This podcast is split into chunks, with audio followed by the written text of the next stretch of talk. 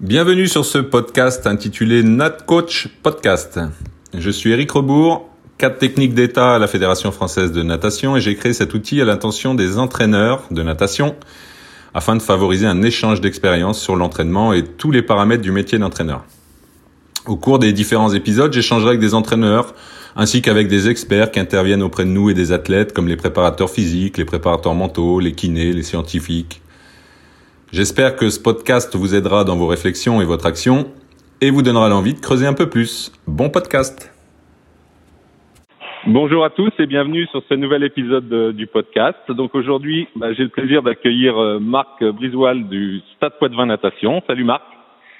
Salut Eric, euh, merci de m'avoir contacté. Ah bah de rien. Euh, bah, tu m'as dit que tu en avais écouté quelques-uns, donc tu connais un petit peu le, le, processus. Euh, donc je vais te demander dans un premier temps bah, de, te, présenter, puis de présenter un peu ton, ton parcours euh, d'entraîneur. D'accord. Eh ben, écoute, euh, merci de m'avoir contacté, comme je te disais. Et puis, euh, et puis, je suis vraiment ravi de participer à cette euh, à cette aventure des, des, podcasts qui nous a tous bah, bien occupés et intéressés. Et, on a tous appris pas mal de choses pendant la, pendant cette période de, difficile qu'on vient de vient de passer. Donc, donc moi, j'ai un parcours. Bon, finalement, comme beaucoup d'entre des gens qui sont passés avant moi un petit peu un petit peu atypique et en tout cas pas une ligne pas une ligne droite euh, je viens euh, au départ de, de Bretagne. Hein. Je suis euh, d'un petit club euh, à, à Auray, Morbihan. Donc j'étais un nageur, un nageur dans un petit club avec quelques quelques qualités. Et puis c'est Jacques Mélier qui était CTR à l'époque en, en, Bretagne qui m'avait repéré sur des regroupements euh, régionaux et puis un accompagnement euh, au niveau du département du, du Morbihan. Et donc c'est lui qui, euh, après mon bac, m'avait conseillé de d'aller sur Poitiers. À l'époque, en Bretagne, il y avait il y avait Rennes avec avec Monsieur Klimek et Brest avec Monsieur Brest, Klimek, je veux dire. Et donc du coup, c'était c'était pas forcément la, la, direction que moi je voulais que je voulais avoir. Et donc du coup, euh, il, a, il avait pris contact avec Robert Menot à l'époque sur euh, mmh. qui était le directeur technique sur, Poitiers, sur, Poitiers pour euh, pour rejoindre Poitiers et, et, commencer mes études. Donc j'y suis arrivé en 91-92 euh, inscrit en fac de géographie. Et euh, du coup, euh, j'ai nagé entre 92 et 98 sur un niveau championnat de France, on va dire, sans, sans y briller particulièrement, mais en tout cas en y étant présent à cette période-là. Euh, et puis en poursuivant des études de, de géographie. Euh, parallèlement à ça, euh, j'étais un peu éducateur bénévole au niveau des écoles de natation. Finalement, ça m'avait, ça m'a toujours intéressé et assez jeune, j'avais, je donnais un coup de main aux, aux gars qui s'occupaient des, des, écoles de natation au niveau du club. Et puis euh, le premier déclic, ça a été, euh, bah, j'avais un projet de dans mes études avec la fac de géographie de d'objecteur de conscience. À l'époque, il fallait faire son service militaire. Ouais. J'étais pas vraiment motivé pour le faire. Et donc, du coup, j'avais un projet sur euh, sur du développement euh, agricole durable, on va dire, sur euh, sur l'Afrique, avec une association qui travaillait avec les au niveau de au niveau de l'agriculture durable en, en, Afrique. Et puis le statut des objecteurs de conscience a changé cette année-là, avec un financement qui devenait différent. Cette association-là pouvait plus me, s'occuper de moi, mmh. et donc du coup j'ai proposé mes services aux, aux, dirigeants du club en tant qu'objecteur de conscience, euh, en, leur, en, en leur, de, leur, disant que ça m'intéressait malgré tout de, bah, de faire ces, ces, cette période-là euh, au niveau du club. Bon, ça n'a pas été très simple au niveau euh, administratif ouais, ça fonctionne, mais ouais. on a réussi à le, à le faire. Et donc entre 97 et 99, bah, c'était deux ans à l'époque. Hein, j'ai été objecteur de conscience avec, bah, je nageais encore un petit peu et puis je m'occupais des groupes, des groupes loisirs de l'école de natation, mmh. euh, progressivement des adultes. Euh, j'ai euh, du coup mis en stand-by mes études de géographie euh, à peu près à cette période-là au niveau de la maîtrise parce que je bah parce que j'y voyais pas forcément de, de débouchés direct et ouais. puis bah, j'en ai profité pour passer euh, pour passer mon Bézanne pendant cette période-là le en, en, modulaire à l'époque mmh. et puis à l'issue de mon de mon objection 99 un poste d'emploi jeune se libère au club. Et puis bon, je fais partie de cette génération d'entraîneurs qui ont, euh, profité de, ces, emplois-là pour euh, bah, pour devenir professionnels. Mhm. Et donc euh, avec la, la, la, tutelle de Didier Stefanini, euh, j'ai commencé à, à cette fois-ci entraîner sur des un groupe qui est quand même euh, d'un niveau intéressant, minime cadet, objectif euh, qualif euh, championnat nationaux de catégorie d'âge, quoi. Mmh. Donc c'est comme ça que j'ai que j'ai commencé, à secondé par Didier dans un premier temps, enfin en tout cas accompagné, et puis progressivement il m'a laissé il m'a laissé me M'affirmer, on va dire.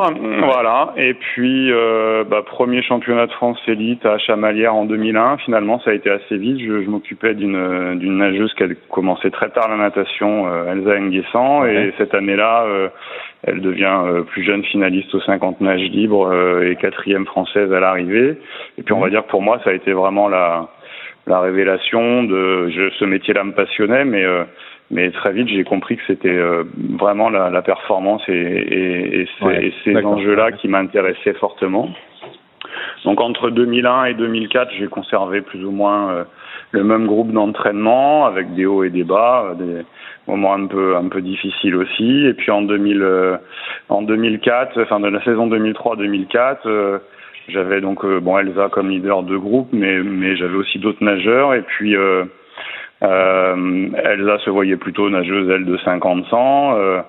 Et puis euh, j'ai eu l'idée ou j'ai eu l'envie de creuser un peu la, le 200 mètres, lui en parler doucement. Euh, donc ça n'a pas été, euh, ça, n'était pas du tout dans cette logique-là elle. Et puis ça, ça, ça, ça signifiait aussi un changement profond d'entraînement.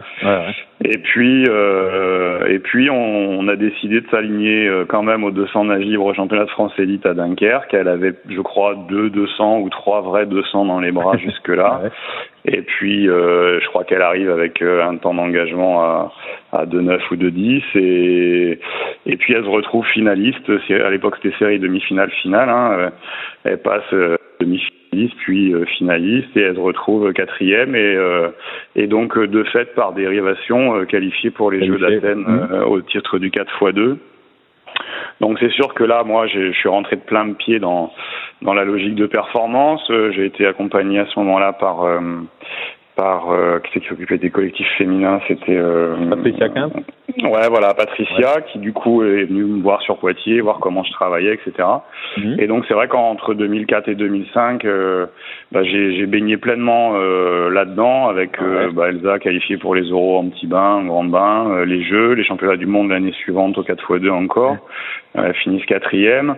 Patricia a poussé pour que je passe mon BE2 dans la foulée, donc je en parallèle de tout ça, ça a été des années un peu chargées. Euh, euh, tronc commun du BE2 sur Poitiers, le spécifique, euh, bon voilà, des mmh. plein de plein de, de, nouvelles rencontres aussi, surtout.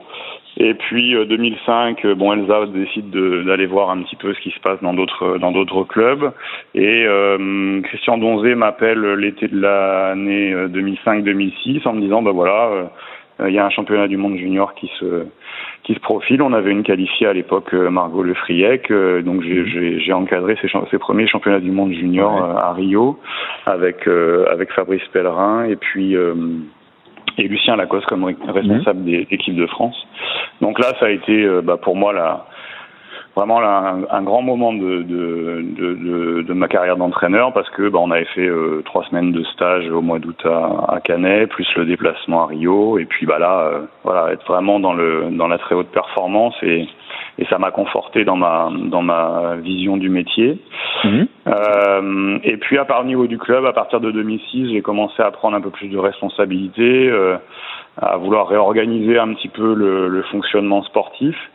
Donc euh, Poitiers, c'est quand même un club euh, avec un, un, héritage et une histoire assez euh, assez importante. Hein. Il y avait, on, on, sortait de la, la, grande période des années 70-80 avec, bah, avec tous les internationaux. Moi, j'étais arrivé au moment où Fred Lefebvre était au Frédéric Lefebvre était au, sommet, et c'est vrai que bah, c'était des choses qui me qui m'intéressaient, mais c'était pas aussi facile de, de vouloir changer de vouloir changer une organisation qui avait fait ses preuves à une période, mais qui me semblait arriver un peu à, à, à bout et, et, et, en tout cas il me semblait important de changer donc ça a été essayer de restructurer avec bah, plus de professionnalisme hein, parce que quand je suis arrivé à Poitiers il y avait, avait pas de salariés au club c'était que des gens détachés mis à disposition maintenant on est rendu à dans le milieu technique domaine technique on est à 5 équivalents temps plein, 5 et demi même. Donc euh, c'est sûr que la logique économique est, est bien différente. Euh, donc voilà, pendant de ces années-là, 2006-2010, euh, j'ai essayé de, restructurer un peu tout ça. Et puis 2010, euh, bah, commencent les, les difficultés pour nous avec les fermetures de bassins pour euh, pour travaux. Euh, donc on a sur Poitiers on avait un, un, bassin de 25 et puis une, une structure euh, euh avec un, une bulle en fait, hein, un truc gonflable, bassin de 50 à côté. Donc dans un premier temps c'est le bassin de 25 qui ferme. Au tout début d'une saison, on nous annonce une fermeture de trois jours, puis de trois semaines, puis de trois mois, et finalement ça aura duré deux ans, deux ans et demi. Et et donc là, bah, je me suis retrouvé devant une difficulté, c'est qu'il fallait réorganiser complètement les activités du club puisque les, les bassins disponibles n'étaient, il y avait beaucoup moins de bassins, beaucoup moins d'espace, etc. Et euh, donc du coup, c'est à ce moment-là où j'ai pris la direction technique du club euh, à plein en entier, ouais, voilà, à, vouloir gérer ça. On avait moins de nageurs à entraîner, moins de créneaux, et il y avait beaucoup de travail de réorganisation et de, de, de cohérence économique euh, sur des tout, bah, des petits bassins autour de Poitiers, etc. organiser des navettes, etc. Donc là, j'ai appris une autre facette du métier. À, jongler avec les emplois du temps euh, des salariés, à jongler avec les, les créneaux et les possibilités d'utilisation de bassins, d'optimisation de bassins, etc. Donc on a euh, deux, deux, saisons euh, pleines vraiment euh, très très compliquées. Euh, et puis bah là, nous maintenant, on vient de, de passer la deuxième rénovation du bassin de ouais. Donc là, depuis la rentrée dernière, on est en, en, bassin nordique découvert, mais il y a eu aussi bah, une grosse saison, enfin une saison pleine sans, sans bassin de 50 et puis avec des avec des bassins euh, annexes à disposition, mais forcément par rapport à la quantité de nageurs qu'on a, bah, c'était un peu un peu compliqué, des séances plus courtes, euh, beaucoup de monde dans les lignes d'eau. Enfin voilà, il a fallu mmh. s'adapter, mais c'est vrai que la période 2000 2010, 11 jusqu'à 2018, ça a été beaucoup une période de, de réorganisation perpétuelle parce qu'on n'a pas eu ouais. de saison avec les mêmes lignes d'eau, avec les mêmes bassins, avec les mêmes conditions. Donc ça a été, euh, ça a été un peu, euh, un peu compliqué. Et puis bah, l'année dernière, c'était notre première saison avec notre, notre tout nouveau bassin euh, euh, à découvert. Et là, du coup, euh, bah, on, on, pense et on, on, a à peu près la, la certitude d'avoir des conditions pour pouvoir euh, réorganiser une pratique de haut niveau et avec euh, une vie du club euh, développée. Bon, cette année, ça aura été une année encore compliquée avec ouais, le, avec le Covid et, et, forcément on a été coupé dans notre élan. Mais en tout cas euh, on a là maintenant des installations qui sont euh, qui sont fonctionnelles euh, un beau bassin des bonnes conditions d'entraînement. Donc c'est c'est intéressant. Et bah, parallèlement à tout ce projet là en fait de d'entraînement je me suis aussi beaucoup intéressé à la formation. Donc j'ai toujours intervenu dans les formations BESAN, BF3, BF4, etc., etc. Ouais. Parce que je trouve que c'est vraiment complémentaire. Euh, c'est une manière de transmettre, mais c'est aussi une mmh. manière de structurer sa pensée, d'être capable d'expliquer ce qu'on met en place. Donc euh, mmh. j'ai fait ça longtemps, euh, tuteur de BF5, euh, de DE, etc. Donc ça me permet moi aussi d'avoir des finalement une formation un peu continue, puisque quand les BF5 rentrent des, des formations à Paris, bah, ça permet d'échanger, de, de, récupérer les documents qui, qui ouais, leur été diffusés. Donc c'est euh, c'est un point vraiment qui me qui me tient à cœur et sur lequel tous les ans ou tous les deux ans j'essaye de d'être investi. Et puis un autre secteur qui qui, qui m'a aussi beaucoup euh, fait évoluer dans ma dans ma réflexion, c'est le, le, secteur de la recherche. Sur Poitiers, on a le un lab, une fac des sports le, ouais. de Poitiers avec un labo euh, assez dynamique et puis euh, un, un, un, laboratoire de recherche aussi basé au CREPS qui s'appelle le CAIPS. Mmh. Et donc du coup, j'ai été euh, souvent mis à contribution sur des sur des réflexions ou en tout cas sur des qu'on me, me, demandait mon avis sur euh, sur des choses. Donc j'ai participé euh, bah, avec le CAIPS à l'élaboration du Nagiro euh, dans les années 80, les années 90, début des années 2000. Et puis euh, voilà une thèse sur les, les contributions de l'utilisation de l'oxygène euh, pour les nageurs de sang et, et 200 nages libres avec des analyses de gaz, etc. Donc là aussi ça m'a bien, en tout cas, ouvert l'esprit les, sur certaines certains fondamentaux de l'entraînement. Et puis pour mon BE2, j'avais en, en, mémoire une réflexion qui avait été faite à Elsa sur une technique de départ grab start ou track start. À l'époque, on n'avait pas de flow, donc du coup, elle, elle plongeait avec les pieds, euh, les pieds euh, serrés, euh, enfin parallèles, on va dire. Et donc du coup, pour mon mémoire de BE2, j'avais avec le CAIPS mis en place un, un plot instrumenté avec une plateforme de force pour mesurer ce qui se passait sur un start et pour être capable de être capable de décider d'une technique, du choix d'une technique et de la pertinence de, ce, de cette technique-là. Mm-hmm. Et puis, bah, depuis deux trois ans, là, je suis avec aussi on travaille avec le, le labo de la fac des, des, sports sur la nage attachée, avec un nouveau protocole là qui a été mis en place euh, et qui va être un peu testé sur les nageurs de l'INSEP, etc. Là, ouais, c'est aussi, euh, hmm. voilà, c'est quelque chose d'intéressant parce que ça permet d'échanger avec des avec des chercheurs sur des, euh, des bases scientifiques et puis aussi être capable de le vulgariser euh, bah, pour l'expliquer aux nageurs ou pour ou, pour déterminer des choix d'entraînement ou des choix de, de prépa physique. Donc voilà, c'est un c'est un panel qui un ouais un domaine qui m'intéresse. J'ai pas du tout une formation de scientifique, mais euh, mais cette euh, cette cette, cette vision là et en tout cas ces apports là me complètent moi ma vision d'entraîneur et, et, me permettent d'avancer un peu dans le dans mon fonctionnement personnel. D'accord. Bah écoute, euh, un parcours. Alors tu as, démarré en disant que tu avais un parcours un peu comme tous les autres, mais bon, tu es quand même passé par une fac de géo. Euh, C'est ça. Euh, que bah, on a vu hein, dans les podcasts que certains aussi ont des parcours un peu euh, atypiques en, en, passant par d'autres biais pour finalement revenir mm. Revenir au milieu. Donc, euh, bah, un peu par rapport à ça, quel conseil toi tu donneras à un jeune entraîneur qui, qui démarre ouais, Je vais pas être très original par rapport à mes, à mes collègues, hein, mais c'est sûr que la, la, la notion de, de, passion, elle me semble elle me semble fondamentale. Je dis toujours moi que j'ai toujours pas l'impression de travailler finalement, c'est-à-dire que je je vais, j'ai, voilà, j'ai pas le blues du dimanche soir. Euh, je suis heureux de, d'aller, d'aller à l'entraînement et, et je pense que tant qu'on a ça en soi, euh, on, on, ne peut que progresser. Donc c'est cette notion de passion, euh, la curiosité, être ouvert sur les autres. Euh, je mmh. pense que c'est fondamental de discuter avec avec ses aînés, avec des entraîneurs sur des plus gros clubs, mais aussi sur des plus petits clubs que soi, parce que on est chacun confronté à à des, à des réalités différentes. Et en fait euh, bah, on est toujours en train de s'adapter hein, euh, sur les mmh. conditions qu'on a sur euh, sur les nageurs qu'on a sur les moyens qu'on a. Et, et, et du coup je pense que c'est comme ça qu'on apprend aussi qu'on trouve des solutions.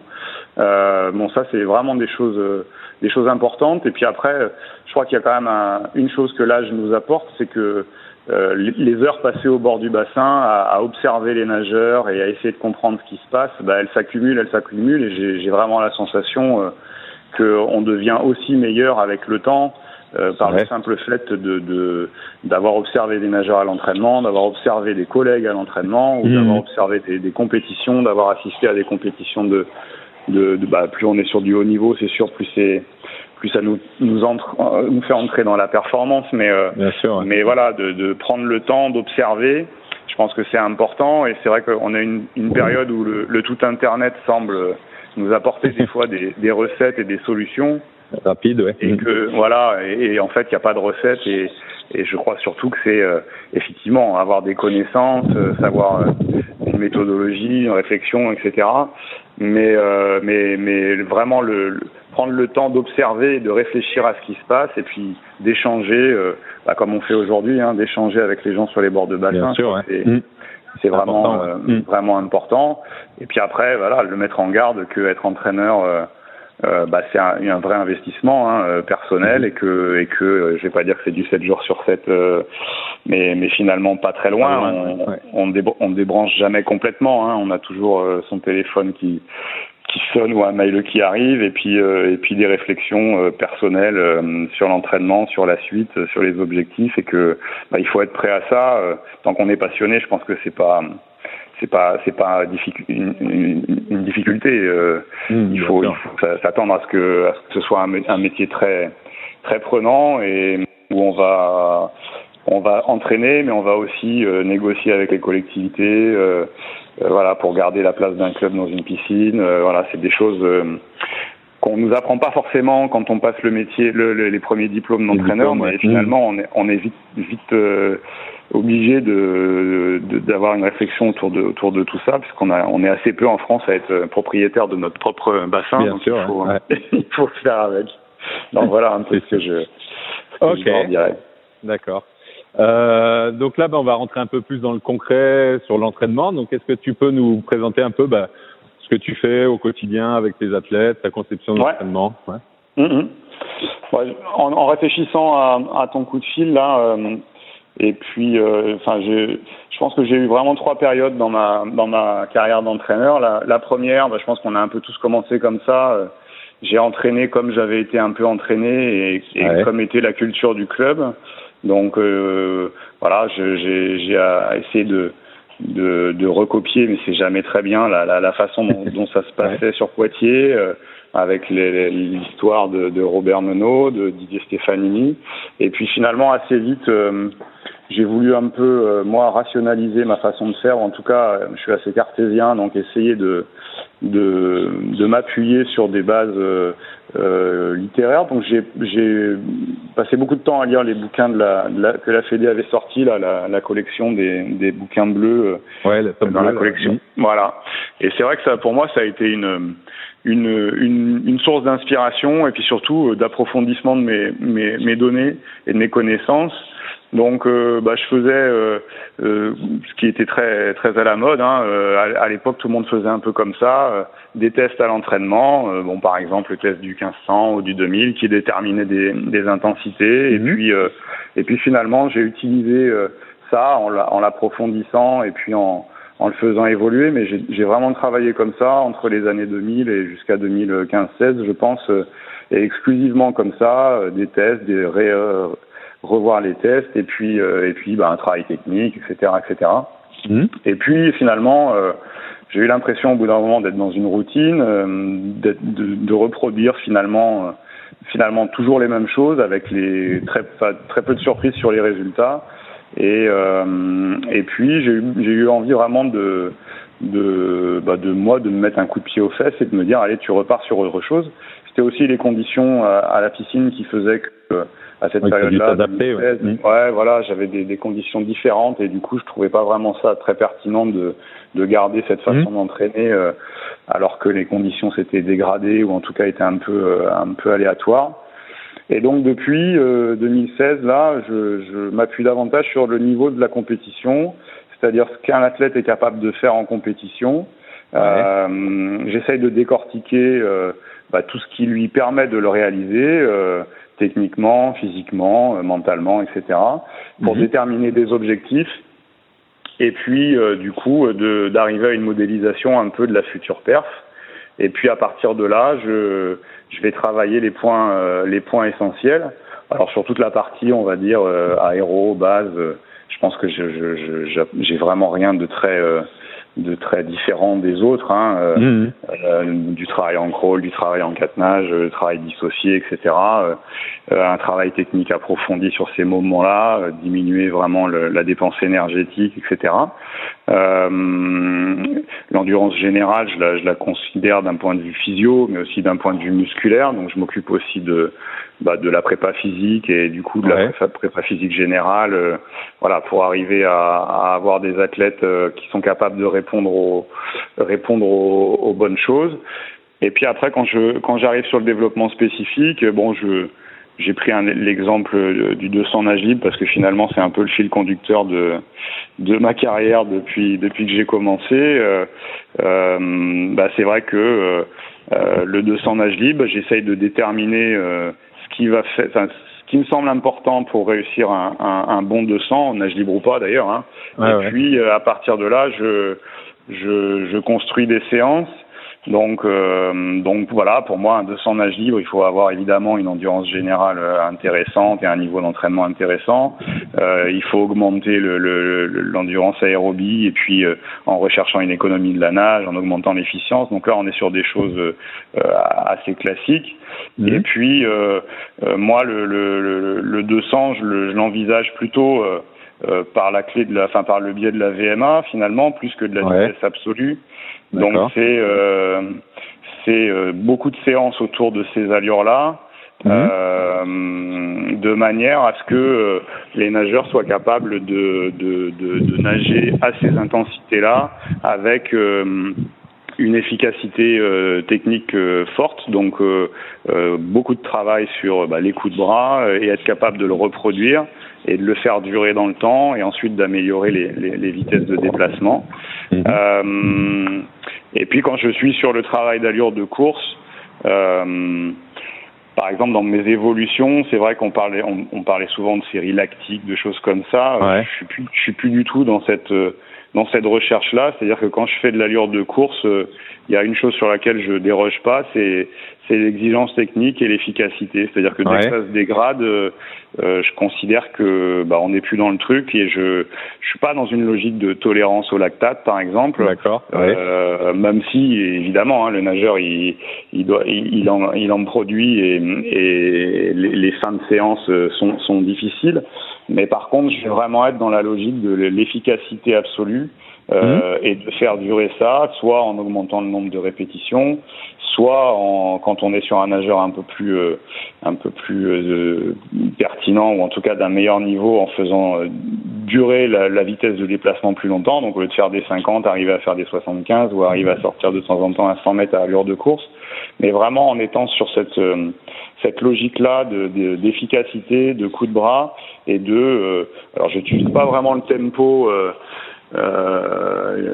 à l'entraînement mais par ouais. contre de, de, caler une technique de nage à une allure de course, ça me paraît, ça me paraît fondamental pour donner des repères aux nageurs et que quand il arrive en course, finalement, il est dans cette dans cette euh, habitude gestuelle là et il n'est pas surpris ouais. par l'intensité. Ouais, il n'invente euh, rien le jour de la compétition, quoi. Ouais, exactement. Même si, euh, voilà, il faut être capable de s'adapter à un scénario, aussi, ouais. voilà, ouais, ouais. à un scénario de, de course ou à, voilà une situation particulière. Mais euh, c'est vrai que du coup, je fais beaucoup de choses, euh, beaucoup de choses comme ça dans les périodes de, de développement euh, spécifiques. Et euh, et je pense, voilà, ça fait depuis 2015-16 où j'évolue progressivement là-dessus. Et c'est vrai que euh, bon, je m'occupe de d'Amazir depuis euh, depuis longtemps maintenant. Hein, euh, et après ça, ça, son, son, arrêt après les Euros Juniors, on est reparti sur un autre projet. Mmh. Mais mais je, je m'appuie vraiment là-dessus pour pour pour le faire progresser avec voilà une modélisation de, de, de la course. Euh, voilà, l'an dernier l'objectif c'était de nager euh, moins d'une 48, donc on avait déterminé des on avait déterminé des, des, des temps de passage et qu'est-ce qu'il faut faire pour être capable de passer à ces vitesses-là, qu'est-ce qu'il faut faire pour être capable de reproduire deux fois ce niveau de performance dans la mm -hmm. même journée? J'entendais euh, un podcast là de je crois que c'est l'entraîneur Damien qui qui insistait sur le fait d'être capable de reproduire euh, ouais, bien sûr, une, ouais. une, intensité à l'entraînement, mais je suis un peu dans cette logique-là aussi, c'est-à-dire que c'est pas juste une fois qu'il faut le faire, mais, mais ouais. il faut être capable de le faire plein de fois. Et puis, bah, une fois qu'on a atteint l'objectif et que, et que du coup, on, on, on, peut tout de suite se reprojeter dans autre, dans autre chose. Euh, voilà, déterminer des points faibles par rapport aux analyses de course, euh, le travail de virage, le travail de, de coulée qui, bah, par exemple là, moi, après les après les championnats de France de de, de Angers où il avait fini troisième euh, sur le 200, bah, c'était clairement là qu'il qu'il qu'il avait perdu, hein, qu'il n'était pas premier, il nageait quasiment plus vite que que les autres ou au moins à la même vitesse, mais la différence s'était faite sur sur ces zones-là. Donc c'est là-dessus, par exemple, qu'on va beaucoup travailler cette année. Et depuis le mois de mai, on s'est euh, on, on, a mis en place des, des sollicitations dans l'eau, hors de l'eau, pour travailler sur sur la vitesse de rotation au virage, sur le placement euh, dans l'eau, dans les dans les dans les coulées, et même au départ où il était un peu, où il avait tendance à ressortir un peu un peu derrière. Et, euh, et voilà, on met ça petit à petit, euh, bout à bout.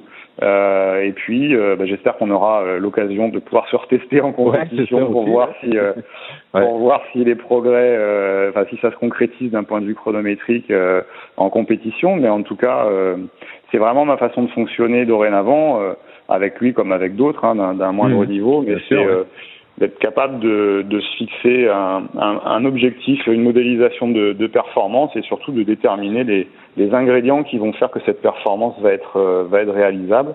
Puis après, c'est la mise en place à l'entraînement. Bon, ça, ça a passé aussi pour moi par, euh, une augmentation du volume, hein, même si je suis pas un, je suis pas un entraîneur qui euh, qui est vraiment sur du, un kilométrage très élevé, mais à partir du moment où le niveau de performance augmente et où on a des, des projets, des ambitions de, de haut niveau, bah c'est sûr que euh, plus de séances dans la semaine, des séances plus longues et bah, mmh. inévitablement des, des, un volume qui va qui va s'accroître. Hein. Euh, je parlais de disponibilité 7 jours sur 7. Bah, c'est vrai que l'année dernière, euh, on a eu un petit retard de livraison de bassin. Euh, bon, bah voilà, le dimanche, il y avait entraînement parce qu'il y avait un window euh, possible et disponible.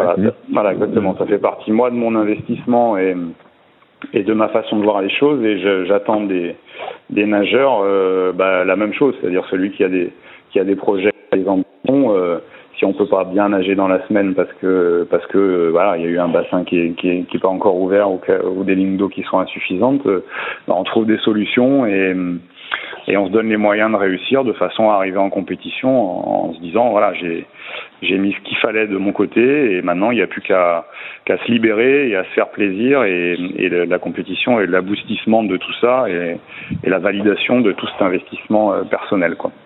D'accord. Ouais.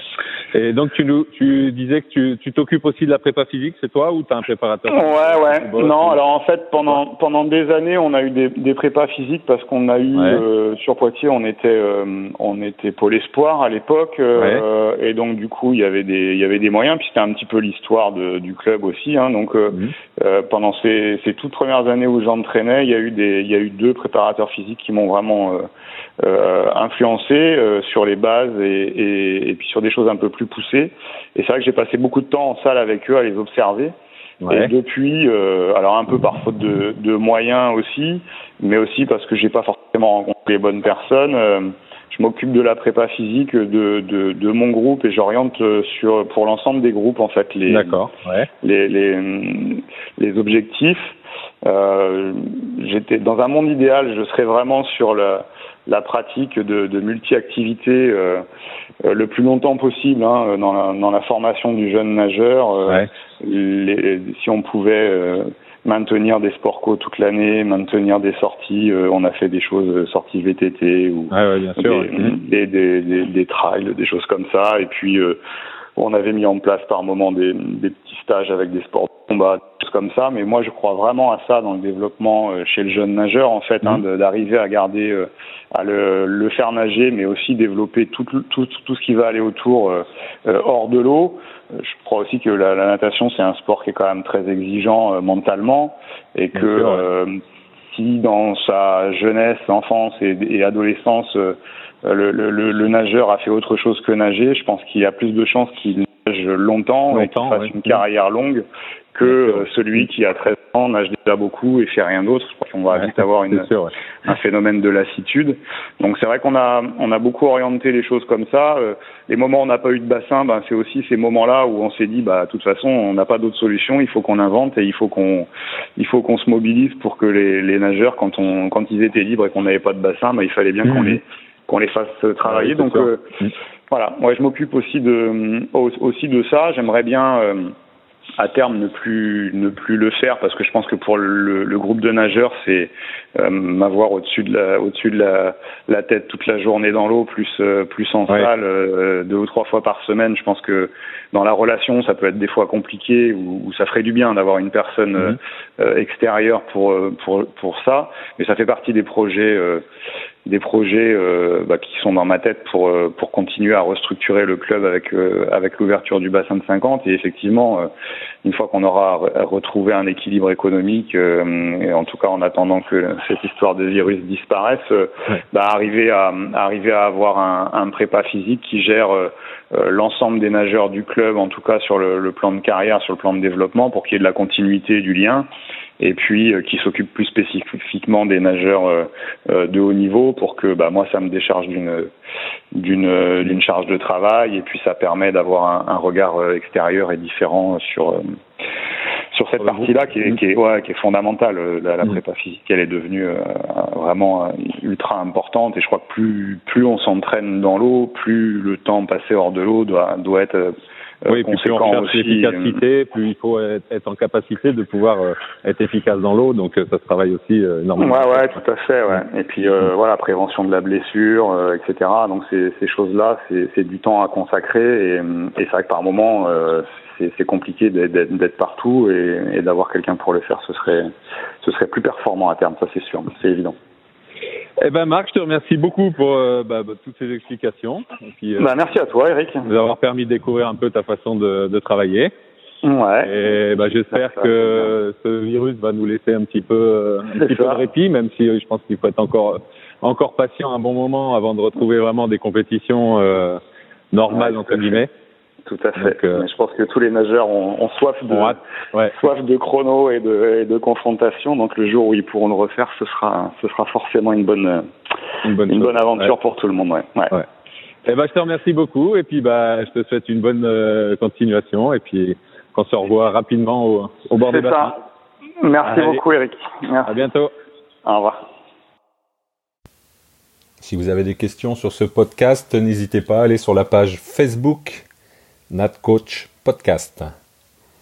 À bientôt pour un nouveau podcast.